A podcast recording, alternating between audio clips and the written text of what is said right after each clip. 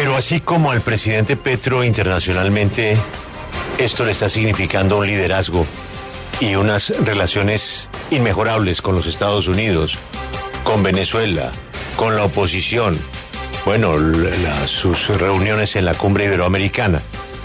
En la casa está lloviendo y llueve muy duro. En Colombia el presidente le va muy mal. En Colombia sus reformas no avanzan. En Colombia hay un cortocircuito en todos los niveles del gobierno. En todos los niveles del gobierno. Comenzando por la Cancillería. Pero en todos los niveles hay chispas, explosiones. Alguien dirá, pues es normal. Sí, pero es que eh, la propuesta del presidente, y ya vamos en el mes 8, es de un cambio. Y ese cambio requiere de reformas. Y esas reformas no están avanzando por muchas razones. Y hay otros temas que no avanzan. El tema de, de los nombramientos, el tema de lo que hablamos ayer de RTBC. Ocho meses para que la televisión pública y la radio pública no tengan cabeza, pues es inexplicable, inaceptable. Así es de que internacionalmente aplausos, pero nacionalmente, pues escuchen. Marcela, Lucas, ¿la reforma a la salud sin eh, los liberales le alcanza o no le alcanza? Parece muy difícil, Julio. Se confirma entonces que los liberales no van en este acuerdo en la Comisión Séptima de la Cámara de Representantes, en donde se tendrá que dar el primer debate de la reforma a la salud. Hay 21 integrantes, ya no están en este acuerdo, por supuesto, los integrantes de Cambio Radical y el Centro Democrático, y ahora se suman cuatro votos del Partido Liberal, con lo cual queda realmente muy complicado el escenario para el gobierno, que depende básicamente de la decisión que tomen el Partido de la U y el Partido Conservador, que ellos sí dicen van a darle un compás de espera y una nueva oportunidad al gobierno para que esta vez sí se vea reflejado el acuerdo en el texto de ponencia del primer debate. Van a darle un compás de espera, pero las declaraciones de Dilian Francisca Toro fueron absolutamente contundentes. Si en el próximo borrador no aparecen reflejados los acuerdos alcanzados con el presidente de la República, nos paramos de la mesa. Es la primera vez que escuchamos a la presidenta del partido de la U decir eso, señor. Lucas, expliquemos eso. ¿Cómo así que llegan a un acuerdo y después en el papel no aparece lo que acordaron? Ese ha sido el problema, ese ha sido el problema, Julio. Se hacen eh, anuncios absolutamente grandilocuentes en el sentido en que ya está acordado el 95, el 98, el 99% del articulado y eso es así, pero se acordó verbalmente. Y posteriormente, cuando ese acuerdo fue traducido a un articulado, pues los tres jefes de los partidos políticos se sorprendieron al ver que esos acuerdos no aparecían reflejados en los borradores. Y eso le sacó la piedra a César Gaviria, que dijo, se acabó la guachafita. Si no nos van a cumplir, no nos van a cumplir. Yo me, me paro de la mesa, pero no puedo seguir dándole largas a un asunto que está debilitando al sistema de salud colombiano. Ese fue el hecho que... Eh, acabó con la paciencia del expresidente César Gaviria y que está acabando con la paciencia de Ilian Francisca Toro y de Efraín Cepeda. Pero hay una cosa, esos votos liberales, le pregunto a ustedes que están siguiendo el tema, ¿no se pueden conseguir al menudeo?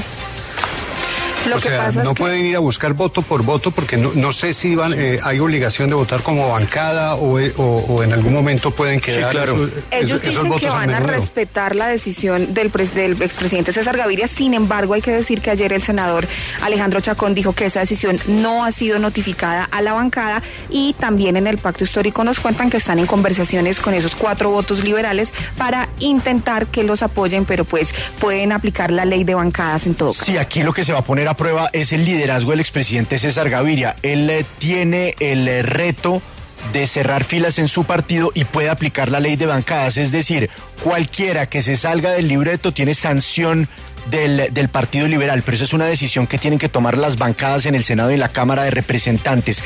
En el caso de la Cámara, el expresidente Gaviria, digamos, tiene un control mayor al que tiene en el Senado de la República, pero ahora viene esa tarea de cerrar las filas de su partido y de lograr disciplina en eh, la Comisión Séptima y posteriormente en la plenaria de la Cámara de Representantes. Lucas, yo creo que podemos concluir que el presidente Petro presume que la reforma puede caerse dado que la frase de eh, Villavicencio en el sentido de que el cambio no se produce en una sala fría y amarilla eh, y dorada eh, con César Gaviria, que el cambio se produce es con el apoyo del pueblo y que hay que movilizarse para defender las reformas, pues es evidente que supone para el presidente Petro que la reforma está en complicaciones. Sí, sin duda, además porque el presidente de la República no encapsula las reformas, sino que las toma como un paquete. En esas declaraciones que usted menciona, en las que dice que los acuerdos y el cambio no se logra hablando con César Gaviria en un salón frío de la Casa de Nariño, ahí habla de la reforma a la salud, pero también habla de la reforma laboral. Y dice, trabajadores de Colombia a la calle, porque si ustedes no salen a la calle, van a salir otros a la calle y nos van a meter una contrarreforma laboral. Así que él ahí es donde no se entiende la democracia de la calle, porque salen los de Rappi a la calle y el presidente dice, no, estos están saliendo es porque el patrón los mandó. Sí, eso le iba a decir. Él se refirió específicamente a eso. la democracia de la calle? No, él sostiene que esa no es una, una expresión ciudadana válida, sino que ese es un mandado de los patrones que y usó la expresión que sucedía lo mismo que en tiempos de la esclavitud.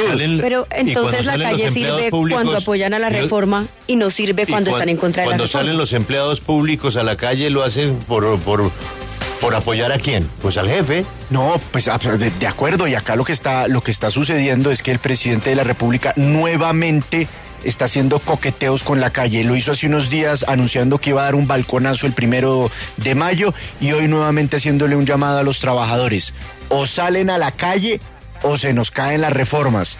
Y ya parece haber roto esa relación política definitivamente con César Gaviria. Pero, pero no se puede manejar con doble rasero, Lucas, porque lo que dijo Julio es cierto. Si usted no está de acuerdo y sale a la calle, la calle no es válida y ahí sí lo critican. Pero entonces, Lucas, la reforma política esa no le importaba. Ahí sí no hubo calle, ¿no? No, no, no la reforma política. ahí se vio el orden de prioridades de la... Ahí la reforma política, no, ah, sigamos en lo mismo y, Roy le echó la culpa a Ariel y Ariel le echó la culpa a Caterina. La reforma política era más de Roy que de Petro y por eso el presidente de la República no tuvo problema en eh, soltarle la mano al presidente del Congreso y hacer hundir la reforma, la reforma política. En cambio, la reforma a la salud, la reforma laboral y la reforma pensional, esas sí son reformas que el presidente no está dispuesto a que se le caigan.